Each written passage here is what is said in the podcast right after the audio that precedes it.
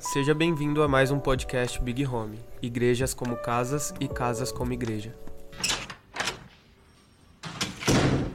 Primeira coisa que eu queria é, compartilhar e falar é que é, aquilo que a Mari falou, né? O ímpio é o, o, o, ímpio é o contrário do piedoso. E acho que aqui cabe talvez uma grande é, observação ou um, um, grande ponto de fixação que a gente precisa ter. Que geralmente quando a gente pensa em ímpio, a gente pensa no homem e na pessoa que não vai na igreja, né? Então ímpio tem o ímpio e tem o crente.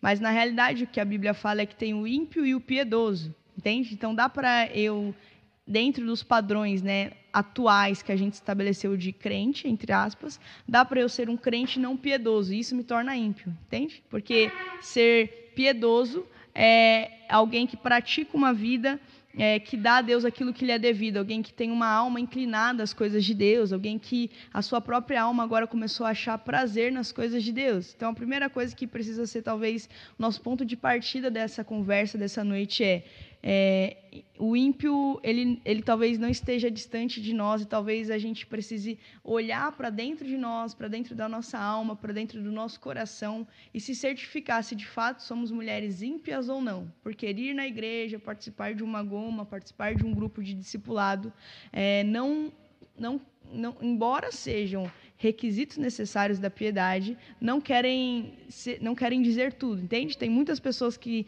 têm essas ações, têm essas atividades, como, como meros ritos, transformaram a relação em rito, é, e agora elas simplesmente não encontram prazer nisso, mas são atividades que fazem para fazer um checklist ali semanal, no seu discipulado semanal, na sua goma semanal, mas não encontraram um prazer de fato nas coisas do Senhor, ou seja, a sua alma é como de um ímpio. Qual, qual que é talvez a grande qualidade de um ímpio, né? a grande característica do, da pessoa ímpia? É que ela não tem prazer na lei de Deus, ela não tem prazer nas coisas que são de Deus, a alma dela não é inclinada a Deus, entende? Então, primeira coisa que é esse solo para a gente caminhar hoje é Piedosa é a mulher que tem prazer nas coisas de Deus. Piedosa é a mulher que a sua alma tem prazer nesse lugar. Piedosa é a mulher que tem é, prazer naquilo que agrada a Deus e que tem uma vida de rendição, ou seja, que tem uma vida que de fato agrada o Senhor, que tem uma vida que de fato é inclinada ao coração de Jesus, é inclinada aos desejos de Deus. Amém? Então,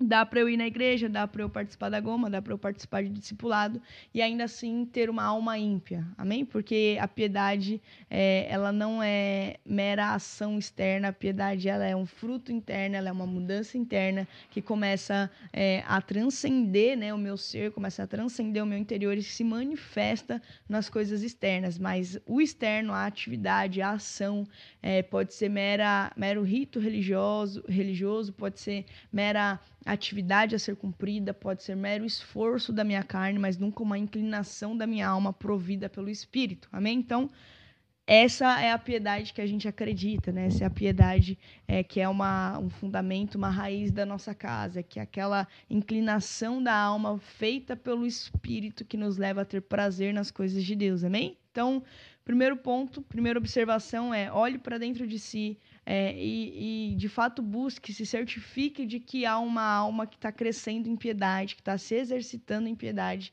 e não uma alma de, de um ímpio. Amém? E se houver uma alma de um ímpio, é, ore para que isso seja transformado. Eu acredito que é, às vezes a gente tem dificuldade com algumas verdades que são feias, e a gente começa talvez a negar algumas verdades porque elas são feias, mas Deus no fim procura verdades, não mentiras bonitas, entende? Então o primeiro ponto é se encontre consigo, olhe para dentro de si, é, sonde a sua alma, peça para que Deus sonde o seu coração é, e revele a você que tipo de alma, que tipo de inclinação, quais são os desejos íntimos, né? quais são as motivações das suas ações, porque isso vai começar a dizer se há de fato uma piedade, se há de fato uma prática piedosa na sua vida ou não. Amém? Então, encontre isso, encontre essa verdade dentro de você, seja bonita, seja feia, o que importa que é uma verdade e, e a verdade ela é capaz de, de, de haver transformação, amém?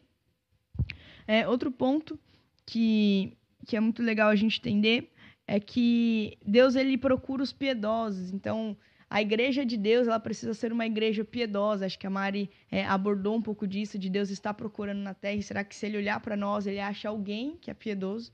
E de fato, Deus ele procura os piedosos e isso precisa ser uma marca da igreja de Jesus. É uma igreja piedosa, entende? E aí, é, não, não piedosa porque simplesmente tem boas ações externas, mas piedosa porque isso foi o que tomou o ser dela, isso foi porque foi onde foi encontrado prazer no coração da igreja, entende? Então, é, eu tenho uma grande dificuldade quando as pessoas elas tentam simplesmente mudar ações externas sem uma transformação interna, entende? O nome disso é religião que, que é talvez a religião? A, a, marca da religião é quando ela me dá uma aparência, quando ela me dá uma postura, quando ela me diz o jeito que eu preciso é, caminhar, mas nunca muda a minha essência, nunca muda o meu ser e nunca muda o jeito que eu penso, o jeito que eu acredito. Entende? Ela começa a simplesmente me dar leis e simplesmente regras a serem seguidas, mas nunca uma relação que gera transformação.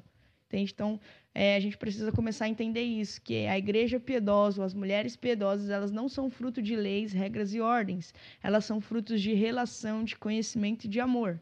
Entende? Porque toda relação, todo conhecimento, todo amor, ele gera é, transformação no ser. Então, é, piedade não é simplesmente algo que fazemos, ela é algo que nos tornamos. Então, as nossas ações, elas manifestam e precisam manifestar uma vida piedosa, é, porque isso foi o que nós nos tornamos, e não simplesmente termos ações que têm aparência de piedade, mas nunca nos transformaram, amém? Então, é, isso é muito importante. É, abram comigo em 2 Timóteo 3, até um, um texto que eu acho muito forte.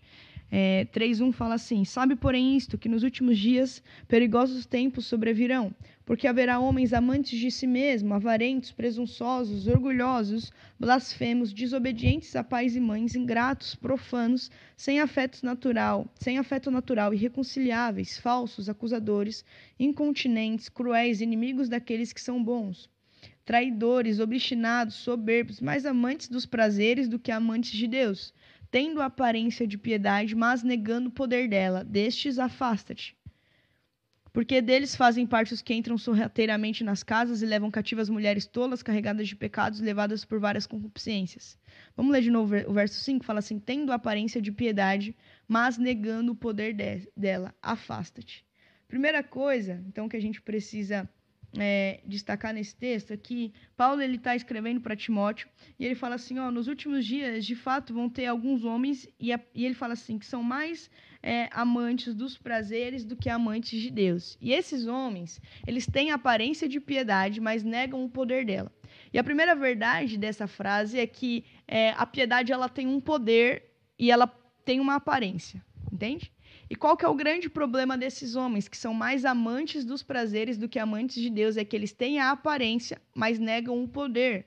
Por quê? Porque o poder da piedade ele é simplesmente o poder de me transformar em alguém piedoso, entende? Então Paulo está escrevendo para Timóteo e está falando assim, Timóteo, nos últimos dias vão ter homens que são desobedientes, orgulhosos, e esses homens eles são amantes das coisas da carne, eles são amantes é, dos prazeres, são amantes das coisas terrenas e não amantes de Deus. Então a primeira coisa que a gente precisa entender é que todo homem piedoso e que de fato é piedoso, toda pessoa que de fato é piedosa, que não nega o poder da piedade, ela tem ela é amante de Deus, ou seja, ela ama Deus, então ela não é amante dos prazeres da carne, entende? Ela não é amante dos prazeres. Porque a marca do ímpio, a marca do homem impiedoso, é, ela é amante dos prazeres. E aí a gente precisa é, ser muito consciente de uma verdade, que o homem ele foi feito para ter prazer, né? O ser humano, nós somos feitas para ter prazer. Então, quando Deus ele cria o ser humano, ele pega é o homem do pó da terra. E essa terra que ele pega, fala que Deus ele coloca o homem no, no jardim que estava no Éden, né? Ela pega, ele, ele, faz o homem com, com essa terra, a terra do Éden, que é o Éden, Éden significa a terra dos prazeres. Então, nós fomos feitos para ter prazer, entende? Prazer não é algo ruim. Às vezes, quando a gente fala a palavra prazer, é, parece que automaticamente a nossa mente nos liga a um local de pecado, ou pensa prazer é pecado. Não. Na verdade, prazer é parte da matéria-prima, parte da essência que Deus colocou em nós. Então, o prazer não é errado. Qual que é o problema? O problema é que o pecado corrompeu o meu local de prazer, entende? Então, Eva, Adão, é, no Éden, eles tinham prazer em Deus, entende? E sentir prazer, ter prazer na presença de Deus, caminhando entre eles, conversando com eles, é ter prazer no trabalho que eles exerciam é, no Éden, fazia parte daquilo que Deus, o próprio Deus, tinha colocado e feito eles. Então, nós fomos formadas com algo chamado terra dos prazeres, ou seja, uma terra de prazer. Nós somos feitas para ter prazer. O problema é que o pe pecado corrompeu o meu local de prazer. Entende? E esse local de prazer é corrompido, ele gera o pecado, entende? Então, a, a, o, que, o que Paulo está falando aqui para Timóteo é Timóteo, alguns homens que eles são amantes dos prazeres, não, não que o, o prazer em si é errado, mas eles têm prazeres terrenos, entende? Eles deixaram as coisas de Deus, eles não têm prazer nas coisas de Deus, antes eles sentem prazer nas coisas terrenas. E aí, embora eles tenham uma aparência de piedade, eles negam o seu poder. O que, que ele está falando? O poder da piedade, ela está é justamente transformar o meu local de prazer terreno e voltar para as coisas de Deus. Entende? Então, esses homens amantes é, dos prazeres, amantes das coisas terrenas, embora eles tenham uma aparência de piedade, embora pareçam que fazem as coisas certas, o interior deles, no coração deles, no íntimo do ser deles, a razão pela qual fazem não é para Deus, não é porque tem prazer em Deus, não é porque tem prazer nas coisas de Deus, mas é porque tem prazeres caídos, prazeres em si mesmo, entende? Então são orgulhosos. É, então talvez eles construam e queiram até construir a igreja que, entre aspas, é de Deus para si, entende? Para esse local de orgulho. Por quê? Porque tem uma aparência, mas nega o poder dela. Então, a piedade, ela toca a minha ação, ela toca e transforma os meus atos, mas ela tem também o poder de transformar, de me transformar por dentro. E negar o poder da piedade é ser como esses homens que Paulo descreveu para Timóteo, que é eles têm uma aparência, mas negam o poder, entende? É quando é, um exemplo é quando alguns homens falam que ah, aceitaram Jesus, conhecem Jesus, mas eles é, negam o poder da cruz. Então eles ah, mas eu nasci assim, vou ficar assim para sempre, ou ah, eu não consigo é, sair dessa vida é, ou ah, eu não consigo largar alguns pecados. O que, que é isso? É tem uma aparência, tem uma aparência de foi tocado pela graça, mas ele nega o poder da cruz, nega o poder da graça, entende? Então é uma vida só de aparência, que não resulta, que não transforma, entende? Então o segredo e o grande ponto aqui que eu quero destacar é que nós fomos feitas é, e, está tudo bem nos, em termos prazer, desde que esses prazeres sejam nas coisas de Deus, desde que esses prazeres não sejam terrenos, desde que é, a nossa vida, embora tenha a aparência da piedade, também tem o poder dela dentro de nós, nos transformando. Embora é, possa mudar as nossas ações externas, isso, é isso seja consequência de uma transformação interna, entende? O nosso coração é, ele começa a se tornar um local de piedade, um local piedoso, amém? Então, a piedade, ela tem uma aparência, mas ela também tem um poder. E o segredo aqui, gente, é, não sei se vocês já se relacionaram com pessoas assim, mas é é muito fácil a gente se relacionar com pessoas, é, talvez no horário de culto, ou talvez pequenos períodos, e a gente fala assim, nossa, fulana parece que ama muito Jesus, fulana parece ter uma vida muito reta, fulana parece ter... Mas o grande segredo é quando a gente começa a beber da vida, entende? Não da ação. Então, é quando é, a, o ciclano, é, ele pode até ministrar uma boa adoração, mas o ponto é, eu não bebo da ação do outro, eu não bebo simplesmente da adoração que ministra é, na igreja e nós, como, como igreja, é, entramos debaixo desse local. A gente precisa começar a aprender a beber da vida do outro, entende? E essa vida vai me dizer se há piedade ou não. Entende? Essa vida vai me dizer se aquilo que foi visto talvez no púlpito, aquilo que foi feito externo, condiz com uma verdade interna, entende? Então, talvez a gente tenha aprendido a beber do dom, talvez a gente tenha aprendido a beber da pregação, talvez a gente tenha é, aprendido a, a beber da, da, da, de alguma palavra de conhecimento, é, de alguma palavra, de alguma profecia, mas o ponto é, a gente precisa aprender a beber da vida, porque quando a gente acha a vida de uma pessoa piedosa, isso começa a nos transformar, entende? E aí, beber da vida também é, é, é sobre a gente começar a ver que dá para ter a aparência, ou seja, dá para ter o dom sem ter a vida, entende? E aí, é, esse é o problema, que é a aparência, mas negou o poder. Mas a aparência que tem não condiz com o poder da piedade, não condiz com aquilo que a piedade devia ter feito internamente. Entende? Estão entendendo? Então a gente come... aí começa a ter pessoas que elas andam é, de maneira que não são dignas daquilo que exercem, daquilo que fazem, porque o exercício da, da atividade, ou fazer, ou o dom, ou, entre aspas, o chamado, a vocação ministerial, elas não condizem com a vida, porque falta piedade na vida, porque tem a aparência, mas não tem, mas parece que negou o poder. Amém? Então a piedade ela tem uma aparência e ela tem um poder, e negar esse poder da piedade é, é, é o mesmo que dizer eu posso agir como alguém que é, mas eu nego o poder, eu não acredito que a piedade tem esse poder de transformação interna. Então, nunca há uma mudança genuína, efetiva, interna. Nunca há uma mulher que nasceu de novo e está caminhando nesse exercício, está caminhando nessa novidade de vida. Amém? Então, piedade é transformação interna e externa. Esse é o poder da piedade. Amém?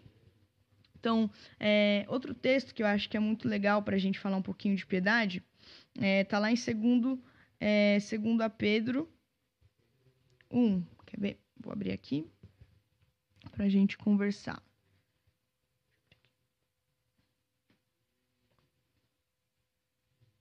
Então, anotem aí 2 Pedro 1.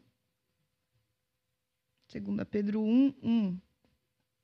Fala assim: Simão Pedro servo e apóstolo de Jesus Cristo, aos que conosco obtiveram fé igualmente preciosa na, justiça do nosso Deus e Salvador Jesus Cristo. Graça e paz vos sejam multiplicadas no pleno conhecimento de Jesus, nosso Senhor. Visto como pelo seu divino poder nos têm sido doadas todas as coisas que conduzem à vida e à piedade, pelo conhecimento completo daquele que nos chamou para a sua própria glória e virtude, pelo, pelas quais nos têm sido doadas as suas preciosas e muito grandes promessas, para que por ela vos torneis coparticipantes da natureza divina, livrando-vos livrando da corrupção das paixões que há no mundo. Por isso mesmo, vós, reunindo toda a vossa diligência, associai a vossa fé à virtude, com a virtude, conhecimento, com o conhecimento, domínio próprio, com o domínio próprio, a perseverança, com a perseverança, a piedade, com a piedade, a fraternidade, com a fraternidade, o amor porque estas coisas existindo em vós e em vós aumentando, fazem com que não sejais, mais, sejais nem inativos nem infrutuosos no pleno conhecimento do nosso Senhor Jesus Cristo. Então, Pedro ele fala algo. Opa, Pedro ele fala algo que é muito importante. É, primeira coisa, deixa eu ver aqui. Primeira coisa, ele fala assim: graça e paz vos sejam multiplicadas no pleno conhecimento ou pelo pleno conhecimento de Deus e de Jesus Cristo. A primeira coisa que a gente precisa entender é que quanto mais eu conheço o conhecimento de Deus e o verdadeiro conhecimento de Deus, ele traz uma multiplicação de graça e paz. Como assim? É, quanto mais eu conheço Deus, mais eu consigo usufruir ou provar da graça e da paz que há nele, entende? Então, primeira coisa é toda toda a relação com Deus e todo conhecimento de Deus, quando ele vai amadurecendo em nós, ele vai também amadurecendo o jeito com que a gente usufrui daquilo que ele nos deu, entende? Então dá para eu ter uma vida é, que tem um conhecimento de Deus, só que o resultado disso, ou o fruto disso, é simplesmente a graça e a paz que eu provo, entende? Então, algumas pessoas, talvez elas tenham muita dificuldade de provar de graça e provar da paz de Deus. Isso é um fruto, isso não é a raiz do problema. A raiz do problema é a falta do conhecimento de Deus. Entende? E quando eu digo conhecimento, gente, eu não estou dizendo sobre literatura, eu não estou dizendo sobre ler muito livros, eu estou dizendo sobre relação. Então, toda a relação com Deus, ela começa a permitir com que eu prove também de graça e paz, entende? Por isso que Pedro ele vai falar assim: é o conhecimento de Deus multiplica graça e paz sobre vocês. Entende? Não é que a graça de Jesus cresce, não é que ela era pequena e cresceu, é que eu, o meu entendimento, que é o que me permite acessar, ele foi expandido e isso aumentou, entende? Então, o entendimento ou a maturidade, elas são portas ou vias de acesso para que eu acesse algumas coisas em Deus. Então, quanto mais eu entendo, e esse entendimento, ele vem pela relação, mais a via de acesso se torna ampla, ou seja, cresce sobre mim para que eu possa provar, entende? Então, graça e paz são simplesmente desse lugar. Então, é, ele, ele, ele diz isso, e aí, vamos ler de novo lá. Ele fala assim no, no verso 3: Visto como pelo seu divino poder nos têm sido doadas todas as coisas que conduzem à vida e à piedade, pelo conhecimento completo daquele que nos chamou para a sua própria glória e virtude. Então ele fala assim que há, pelo, pelo poder de Jesus, pelo divino poder de Deus, por meio de, do conhecimento de quem Ele é, Ele nos deu todas as coisas que dizem respeito à vida e à piedade. Então, outra coisa que a gente precisa entender é que é, esse, esse lugar de piedade, ele vem pelo conhecimento de Deus. Entende? Então, como ter uma vida piedosa, ou como crescer em piedade, ou como crescer é, nesse exercício, como praticar a piedade? E a resposta é simplesmente conhecendo a Deus, porque ele fala assim que há um divino poder, um poder de Deus que nos deu algo chamado, que nos conduziu, nos deu todas as coisas da vida e da piedade, que é por meio de uma relação, de um conhecimento pleno dele que nos chamou. E ele nos chamou para algo, para sua para glória e virtude. Estão entendendo? Então não há como eu ter uma vida de piedade se eu não tenho uma vida de relação, porque piedade é fruto de relação. Entende? O conhecimento de Deus, o conhecimento pleno de quem Ele é, é, ele, ele me, me conduz, ou ele me dá, ou ele me permite acessar aquilo que conduz à vida e à piedade. Então, quanto mais eu me relaciono com Deus, quanto mais eu cresço em relação com Jesus, mais eu sou conduzida à vida e à piedade, mais eu sou conduzida a esse local de piedade. Amém? Então, qual que às vezes é o nosso erro? É querermos ter uma vida piedosa sem nos relacionarmos, só que a relação era o meio pelo qual eu me tornava, entende? Então, a gente precisa entender isso, que a relação com Jesus, a relação pleno conhecimento de Deus, ele é o meio pelo qual somos conduzidas à vida e à piedade. Quanto mais eu o conheço, mais vida de Deus há em mim. Quanto mais eu o conheço, é, mais me torno alguém piedosa, porque eu sou transformada, eu começo a conhecer Ele, que é digno é, de, de, de uma maneira...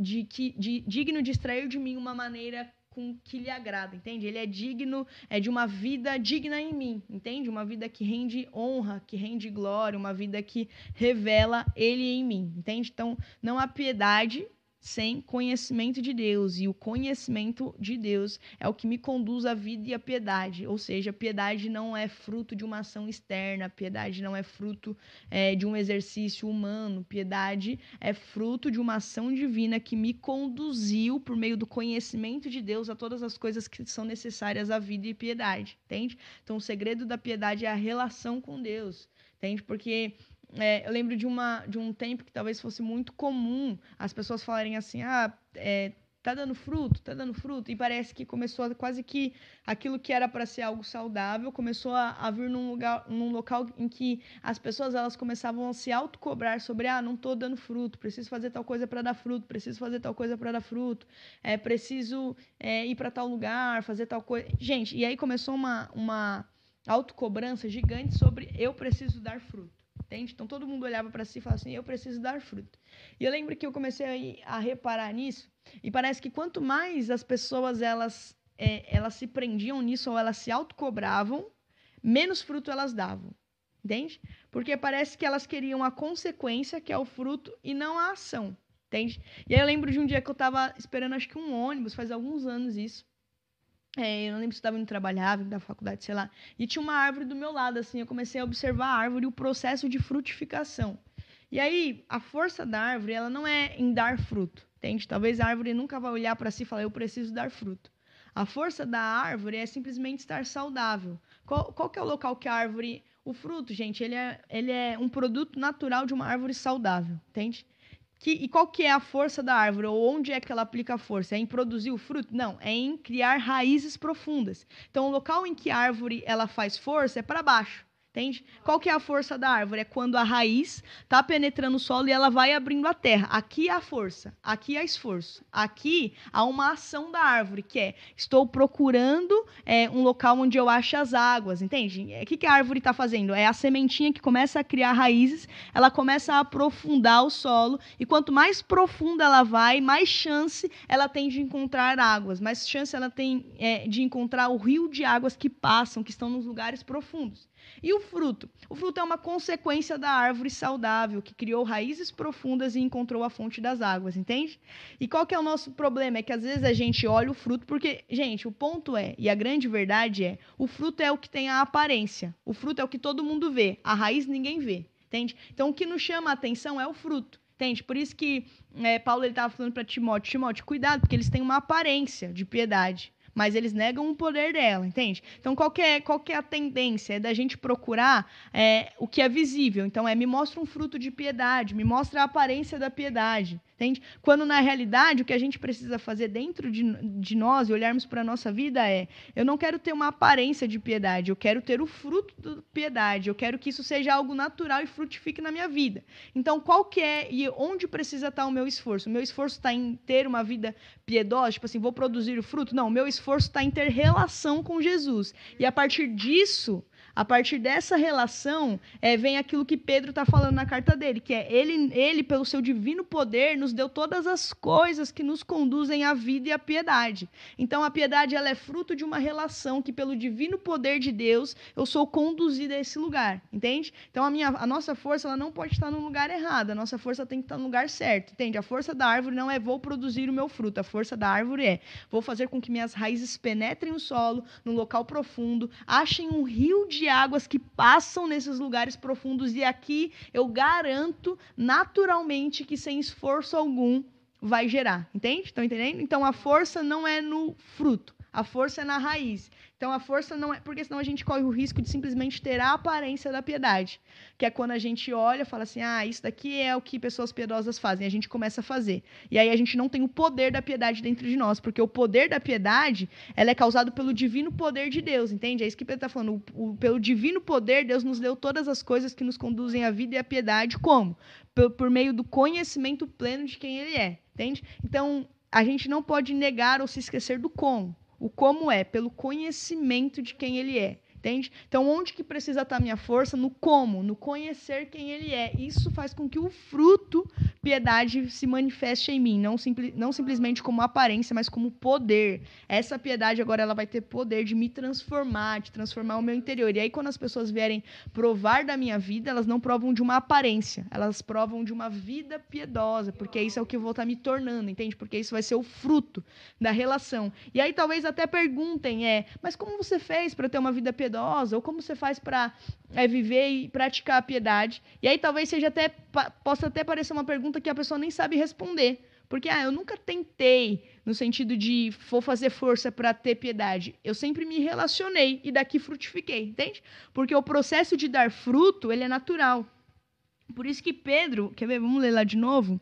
Ele fala assim, é, no 8, porque estas coisas, existindo em vós, ele estava falando de conhecimento, domínio próprio, perseverança, piedade, fraternidade e amor, estas coisas existindo em vós e em vós aumentando, fazem com que não sejam mais é, inativos nem infrutuosos no pleno conhecimento do nosso Senhor Jesus. Então, como não ser inativa, como não ser infrutuosa, como não, não ser estéril, né? O que Pedro está falando assim, essas coisas, amigos, a piedade, a perseverança, o domínio próprio, o amor, a fraternidade, essas coisas fazem com que vocês não sejam é, estéreis, fazem com que vocês não sejam inativos, fazem com que vocês deem frutos. Entende? Por quê? Porque o fruto, ele é a consequência. O fruto é a... É, gente, o fruto é simplesmente o caminho natural da árvore. Toda árvore foi feita para frutificar. Se ela não frutifica, quando, não sei se já pararam e viram isso, ou se já tiveram algum tempo num campo toda árvore é, é, implícito da semente que ela vai produzir. Né? Então, meu pai ele mora num, num, numa área rural e é implícito da semente que ela vai produzir. Quando ele planta alguma coisa, ele planta sabendo que o caminho natural, o orgânico, ela foi feito para isso. Ela vai dar um fruto. E quando não dá, o pecado ou o problema, meu pai não olha e fala assim, ah, essa semente era podre. Ele olha e fala assim, o ambiente talvez tenha influenciado isso, talvez tenha pegado algum bichinho no tronco, entende? Ele está falando assim, porque o caminho natural era a frutificação. E agora eu preciso ver simplesmente se essa árvore que cresceu, ela trilhou o seu caminho natural. Se ela, quando fez força para encontrar raiz, para criar raiz, ela achou as águas, entende? Se quando ela é, foi plantada, tinha alguém cuidando ali da sementinha. Se algum bicho foi foi lá e deu algum fungo é, no tronco, na árvore, entende? Porque o caminho natural do fruto, é, ele vem sozinho, entende? Meu pai, ele não faz força para que as árvores que ele planta dê fruto. Ele simplesmente sabe que esse é o caminho natural se tudo aquilo for propício. Então, o que Paulo está falando, o que Pedro está falando é: se você tiver piedade, se você tiver amor, fraternidade, se você tiver perseverança, amigo, isso vai frutificar em algo. Você não precisa ficar se preocupando, preciso dar fruto. O fruto disso vai ser, você vai frutificar, você vai ser frutífera, você não vai ser mais uma pessoa inativa, porque você vai começar a se tornar é, frutífera no conhecimento de Deus. Entende? Então, é, essas coisas são, é, é, é são necessárias a gente entender para que a gente não comece a colocar força no lugar errado. E aí a gente consegue até criar uma vida que tenha a aparência da piedade, mas nega o poder dela, entende? Isso não é uma pessoa piedosa, isso é muito pelo contrário aquilo que Paulo fala a Timóteo que nos últimos dias os homens eles seriam amantes dos prazeres e teriam até aparência de piedade, mas negavam o poder. Amém? E Deus nos livre de sermos isso pessoas que são amantes dos prazeres, é, têm uma aparência de piedade, mas o poder da piedade nunca os aperfeiçoou, o poder da piedade nunca os tocou, o poder da piedade nunca os transformou. Amém? Então elas permanecem infrutíferas no conhecimento de Deus, elas permanecem é, estéreis, elas permanecem como pessoas que não dão frutos, porque embora o fruto fosse o caminho natural, elas foram corrompidas pelo pecado. Amém? Amém. É, e aí, Pedro ele continua falando é, que nós fomos. Vamos ler lá de novo? Cadê? É, vamos lá, versículo 3, capítulo 1, versículo 3. Visto como que pelo seu divino poder nos tem sido dada todas as coisas que conduzem à vida e piedade, por meio do conhecimento completo daquele que nos chamou para a sua própria glória e virtude. Então, nós somos chamados simplesmente para a glória e a virtude de Deus, amém? Então, qual que é o nosso chamado? Fomos chamados para glória e virtude. E quando é, a Bíblia está usando essa palavra glória, ela está falando. Porque a glória, que é o cabode, que é o peso de glória, que é aquilo que é, a gente gosta no culto da adoração, amém? Isso é glória de Deus. Mas há uma outra glória que é a opinião. E Pedro está falando isso. Vocês foram chamados para doxa, vocês foram chamados para opinião e a virtude de Deus. E essa palavra virtude, ela significa conduta virtuosa de pensamento, sentimento e ação. Então, Pedro está falando assim, amigos, vocês foram chamados é, para opinião e para essa conduta de pensamento, sentimento e ação de Deus. O que, que isso significa? Primeira coisa que a gente precisa entender é que Deus ele tem uma opinião. E nós, a piedade, ela, ela permite isso. Uma vida piedosa permite isso. Pessoas piedosas, elas externam isso, que é, elas começam a emitir a opinião de Deus. Entende? Então, o que, que é Noé. O que, que Noé ele, ele externa para a terra? Noé é um homem justo, reto, que andava com Deus, tinha uma vida piedosa. Quando as pessoas olham para Noé, e Noé está falando assim, amigos, vai chover, vamos, vamos construir um marquinho, e os homens estão, para de ser tonto, não vai acontecer isso não. De repente chove. O que, que Noé está fazendo, gente? Noé, ele, a, a construção, a vida de Noé, quando a gente lê isso, a gente lê uma opinião de Deus. Eu não leio uma história de Noé, eu leio a opinião de Deus sobre a terra, que é a maldade se multiplicou. Essa é a opinião de Deus. Vocês são maus, se entregaram aos prazeres. Eu dei a chance do arrependimento, e a chance do arrependimento era simplesmente o tempo em que a arca era construída. Vocês não se arrependeram e por isso agora estão perecendo, entende? Essa é a opinião de Deus. A, a, a vida de Noé não é uma história de um homem que construiu uma arca. A vida de Noé é a história da opinião de Deus naqueles dias, entende? Que, que a história de Noé é essa? É a opinião de Deus. E qual era a opinião da terra naqueles dias? É Deus se arrependeu de ter criado o homem, porque a maldade se multiplicou e achou um homem justo chamado Noé. Entende? Opinião de Deus. A arca de Noé é simplesmente a opinião de Deus externa, externalizada na terra. Entende? E Pedro está falando isso, falando assim, amigos, todo homem, toda mulher é, piedosa, ela começa a, a, a exteriorizar a opinião de Deus. Entende? Essa é a opinião de Deus. Quando uh, olham para a sua vida, elas precisam ler não simplesmente o seu emprego, elas precisam ler a opinião de Deus. Entende? Ah, mas por que, que ela, ela é tão reta no emprego dela? Por que, que ela é tão amável com as pessoas? Por que, que ela é tão é, fraterna com, a, com as pessoas da rua? Ou por que, que ela é tão doadora? Entende? Isso não é, não é sobre a sua ação, é sobre a opinião de Deus. Ah, é porque Deus ama as pessoas, é porque Deus está exercendo justiça em tal lugar, é porque Deus estava atrás daquele perdido, foi por isso que ela parou um tempo para conversar, entende? Opinião de Deus. Isso é a vida piedosa, porque senão a gente vai começar a levar a palavra piedade para o sentido mais cru e mais raso que tem, que é aquilo que transformaram ela há muitos anos, que é, ah, piedade tem a ver com obras de caridade. Não, piedade tem a ver com opinião de Deus, entende? Então, até as obras de caridade, que são frutos também de um coração piedoso, eles não são, elas não são para ser lidas de a fulana fez uma obra de caridade com a ciclana. Elas são para ser lidas no sentido de Deus ama a ciclana a ponto de mover a fulana para agir com ela. Isso é a opinião de Deus sobre a vida de alguém. Entende? Só que como a gente não, não aprendeu a ler a opinião de Deus, a gente é, se esqueceu que ela existe. A gente se esqueceu que, que a, a minha piedade ou a minha vida piedosa ela não é para que eu tenha ações bonitas, ela é para que a opinião de Deus seja revelada, entende? Foi para isso que eu fui chamada, para a glória, para a opinião de Deus e para que é, esse lugar de pensamento, sentimento e ação de Deus ele possa ser revelado. Amém? Então, nós fomos chamados para a glória, para a glória no sentido de opinião e para conduta virtuosa, pensamento, que é sentimento e ação de Deus. Amém? Então, o que é a conduta virtuosa que ele fala que é? É sobre pensamento, sentimento e ação. Amém? E aí, que é a virtude, né? Então, fomos chamados para glória e virtude. Essa virtude é essa conduta de pensamento, sentimento e ação. E aí, há um, outro texto, gente, que quando sempre que eu penso em ah, como eu penso, como eu sinto, como eu ajo, ele me vem muito, que é 1 Coríntios 13, 11. Ele fala assim: quando eu era criança, eu falava como criança, agia como criança e pensava como criança, mas com, quando me tornei homem, deixei de lado as coisas de crianças.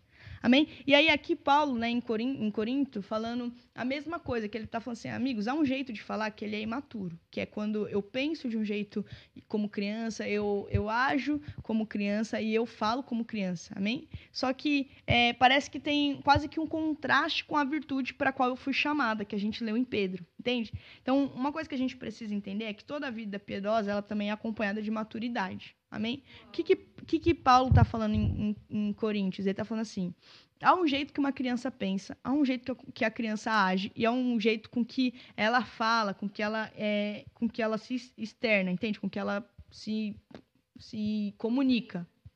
Amém? E aí, ele fala assim: quando eu era criança, eu pensava, eu falava e eu agia assim. Quando eu me tornei adulto, eu deixei de lado as coisas de criança. E aqui eu acho que a nossa geração, né, nós temos um, uma séria, séria tendência, e acho que mulher tem uma séria tendência, alguns problemas de alma mesmo, que, que eu acho que às vezes o homem ele é mais rápido em responder isso. Então, é, há um modo de pensar, de agir e de falar que eles são imaturos, entende? É um modo com que eu sinto que é de uma criança, entende? É um modo com que o Petro sente que é propício à idade dele, que é quando ele me vê e está desesperado porque quer mamar. Entende? Embora a gente possa sentir fome, a gente não vai começar a gritar porque está com fome, porque isso é propício, isso é um modo próprio de uma criança, entende? Então, é, se alguém te der uma bronca de põe o chinelo, você não chora, a criança chora, porque ela sente assim, entende? Ela sente errado, parece que essa é a grande ofensa da vida dela. Há um jeito que as crianças pensam que são típicos de criança. É, então, as crianças quando crescem, né? É, você faz alguma coisa que ela não gosta, ela fala que vai fugir de casa, entende? Você fica, meu Deus, meu filho, para com isso. Entende? Isso é um modo próprio para uma idade. Mas o que Paulo ele fala, ele fala assim, mas quando eu me tornei homem, eu deixei de lado. E aqui eu acho que é um segredo da maturidade que a gente tem dificuldade de entender. Paulo ele não fala assim, quando eu me tornei homem, Deus tirou de mim as coisas de criança. Paulo fala assim, eu, me tornando homem, deixei de lado, eu desisti. Entende? É, eu abri mão. Porque às vezes a gente ora por maturidade, falando assim: Deus, me faz uma mulher madura, Deus, me faz uma mulher de verdade, eu ainda sou muito menina. E Deus, ele talvez esteja olhando para nós falando assim: Mas minha filha, deixe de lado as coisas de menina. Esse local eu não toco, entende? Esse local não convém a mim fazer, convém a você abrir mão, entende? E às vezes a gente quer que Deus tire de nós a chupeta. Entende? E Deus está falando assim: não, filha, tira você a chupeta da boca, para de agir assim, que nem criança, entende? E aí isso é um, isso é um, é um lugar que a gente precisa começar a olhar e falar assim: meu, eu fui chamada para a opinião de Deus e, e para expressar esse lugar de ação, de pensamento, é de sentimento de Deus, mas esse local meu imatura começa a roubar isso, entende? Então a piedade ela tem muito a ver com um local de maturidade também. Então não adianta eu ser. É, uma pessoa super imatura e querer revelar a opinião de Deus, querer é, revelar um local de virtude. Entende? Porque virtude tem a ver com maturidade. Virtude é um fundamento da virtude, que é isso, é, a, a, ação virtuosa de como eu penso, sinto, ajo, tem a ver com maturidade. Entende? Deus, quando, quando Deus está falando assim, ó, oh, vocês foram chamados à glória, vocês foram chamados à opinião, tanto para receber a minha opinião, mas como também para exteriorizar, não, ninguém pode exteriorizar sem um bebê. Entende? Porque bebê, o que, que o bebê faz? Ele pega uma opinião, ele pega a opinião dos pais e ele, e por conta da imaturidade, maturidade ele corrompe ela, entende? Então vocês já foram na casa de crianças meio levadas, que às vezes os pais conversaram alguma coisa de você antes de você chegar. Então, ah, é, se ela tava aqui, eu e o Jeff conversando, um exemplo, conversando da Ana. Ah, gente, a Ana é muito engraçada. Gente, ela é uma maluca, não sei o quê. E aí, se o Petro soubesse falar, ele ia falar assim, nossa, tia Ana... a minha mãe falou que você é louca. Entende? Ele não disse isso, mas foi o jeito que ele expressou minha opinião. Entende o que aconteceu? A imaturidade corrompeu a minha opinião, não era isso. Entende? E qual que é o problema que às vezes a gente faz? É a nossa imaturidade começa a pegar a opinião de Deus e corromper. Até parece que Deus disse isso, mas ele não disse. Entende? Não tem o coração de Deus, entende? Então a criança, ela faz isso, ela talvez fale a mesma coisa sem o coração do pai. Ela fala a mesma coisa sem o coração da mãe. É, nossa, minha, minha mãe odiou a sua comida. E o que a mãe estava falando é que ela não gosta de comer arroz daquele jeito. Entende? Entenderam que é diferente? Então, nós somos chamados, é, e Deus nos deu tudo que é necessário para um local de vida e piedade, é, e nós fomos chamados à opinião de Deus e à virtude, a sentirmos, agirmos e pensarmos é, segundo a opinião de Deus, como Ele pensa, e revelarmos esse lugar. Isso é possível para pessoas piedosas. O problema é que às vezes a nossa imaturidade começa a corromper a opinião, amém? E aí a gente desvirtua esse lugar, amém? Então, é Entenderam? Então, o que, que eu preciso? Simplesmente conhecer Jesus e isso começa a revelar piedade em mim, isso começa a me dar esse local de maturidade, amém? Não existe vida piedosa longe de um local maduro, amém?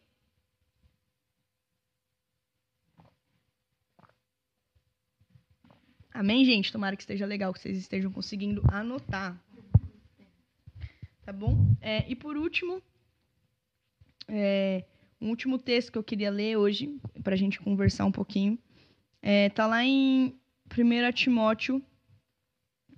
Cadê? Ah, achei. 1 Timóteo 4, 7. Vamos lá. 1 Timóteo 4, versículo 7. Fala assim: Mas rejeita as fábulas profanas e de velhas caducas, exercita-te pessoalmente na piedade. Pois o exercício físico para pouco é proveitoso, mas a piedade para tudo é proveitosa, porque tem a promessa da vida, que agora é e há de ser. Fiel é esta palavra e digna de inteira aceitação. Amém? Então, Paulo ele começa agora a falar para Timóteo, ele fala assim, ó, é, rejeita as fábulas, rejeita é, aquilo que é profano, mas se exercita em algo que é a piedade. Então, a piedade, ela, além de ser é, aquilo que muda a minha vida, ela também é algo em que eu preciso me exercitar. E Paulo ele até fala: o exercício físico para pouco é proveitoso, embora seja bom para o seu corpo físico, ele serve para essa vida, ele serve para essa terra. A piedade, por sua vez, ela guarda uma recompensa não só para essa vida, mas como para a vida eterna, entende? Então, qual que é a recompensa da piedade? É, ela tem a ver com eternidade, entende? Então, Paulo estava assim, Timóteo, talvez você é, não adianta ser, você precisa pegar a, a, o exercício, entender que o exercício físico ele te faz é, viver bem nessa vida, ele te gera saúde para essa vida. Entende? E se comparado à piedade, ele é pouco proveitoso, porque a piedade ela tem a ver com essa vida e com a eternidade. Entende? Então, Timóteo, é, exercita-te na piedade. Entende? Faça com que exercer piedade, exercitar-se, seja é, um, um, um, local constante, entende? Por que, que ele compara com o exercício físico, né? Então, os atletas, todo atleta sabe que se ele ficar falhando em se exercitar, ele é, compromete a sua qualidade, entende? De treino, compromete a sua qualidade de, de eficácia e aí Paulo está falando isso, ele está falando assim, Timóteo, não adianta você achar que está se exercitando um dia na piedade e esquecendo dez. Isso não gera o peso que ela tem, entende? O poder que ela tem. Por quê? Porque se um atleta entende que o exercício físico é proveitoso e para isso ele precisa ir todo dia, ele precisa ser disciplinado, ele precisa ser comprometido, porque o problema é o compromisso com o exercício.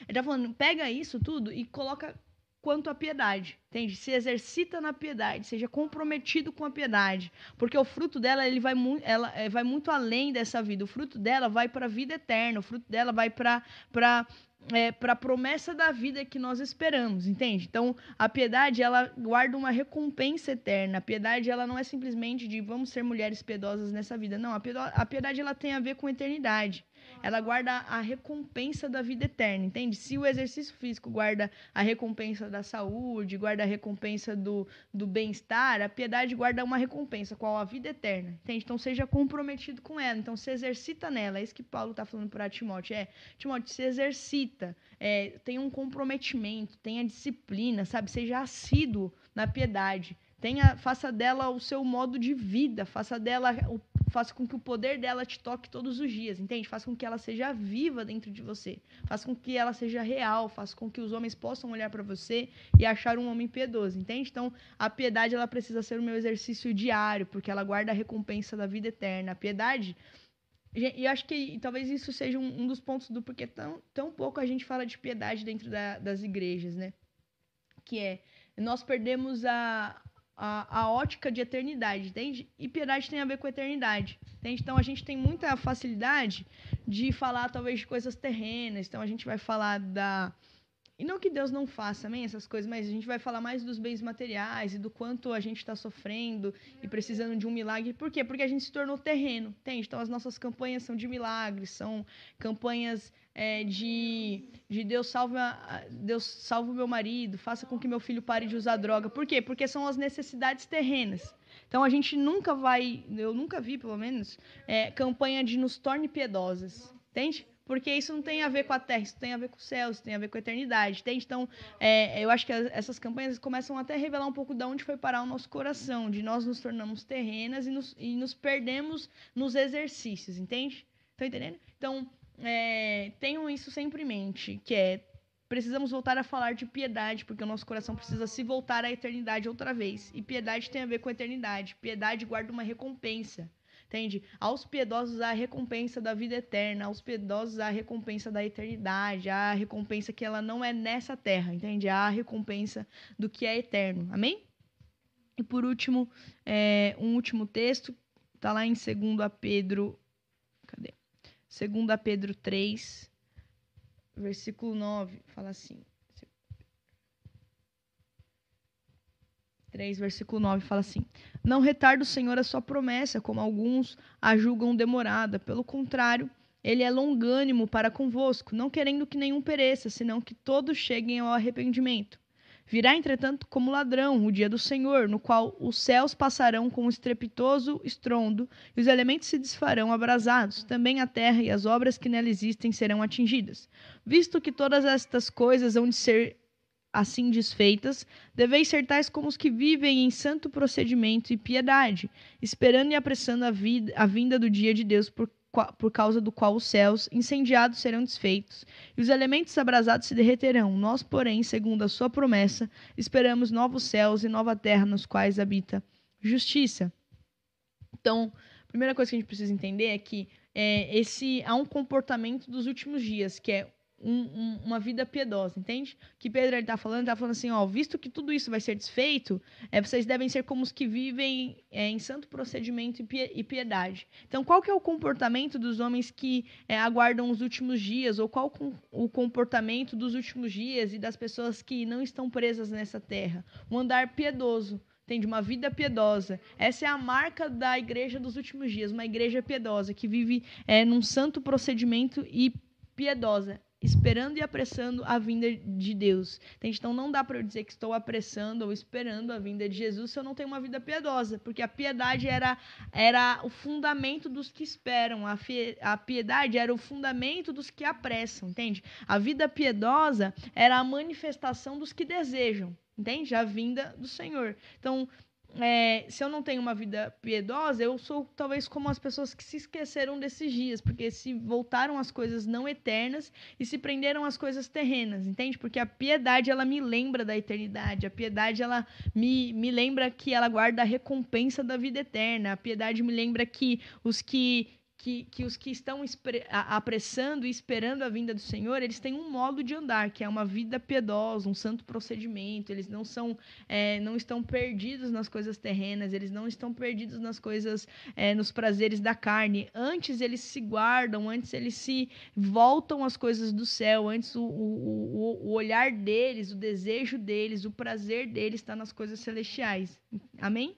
Então, a piedade, só para a gente pontuar, ela é, ela tem um poder que ela é, não é uma aparência, ela tem um poder e dá para eu ter a aparência da piedade sem ter o poder e aí eu me torno aquilo que Paulo falou a Timóteo, É, Deus nos deu todas as coisas a respeito da vida e da piedade para que a gente manifeste a opinião dele, para que a gente manifeste o jeito de pensar, sentir e agir de Deus e que às vezes a gente confunde e corrompe por causa da nossa imaturidade.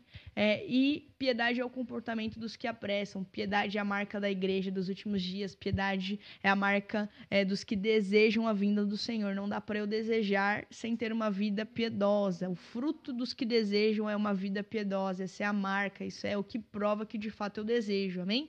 Então, não, não podemos nos perder nesse lugar. Piedade é, é, a marca da igreja dos últimos dias e a gente precisa se voltar a entender é, qual a preciosidade disso, voltar a, a, entender que a piedade ela guarda uma recompensa, que é a própria vida eterna. Essa é a recompensa da, da piedade. Ela não tem simplesmente a ver com essa terra, ela tem a ver com eternidade, com vida eterna, amém? Então, e, por fim, a piedade ela é o contrário do ímpio. Então, se a gente olhar para nós hoje e não encontrarmos uma mulher piedosa, nós somos uma mulher ímpia, amém? Não dá para eu falar que eu sou crente não piedoso. O crente verdadeiro, ele precisa ser piedoso. E nesse exercício, nesse local, a gente precisa se exercitar diariamente, amém?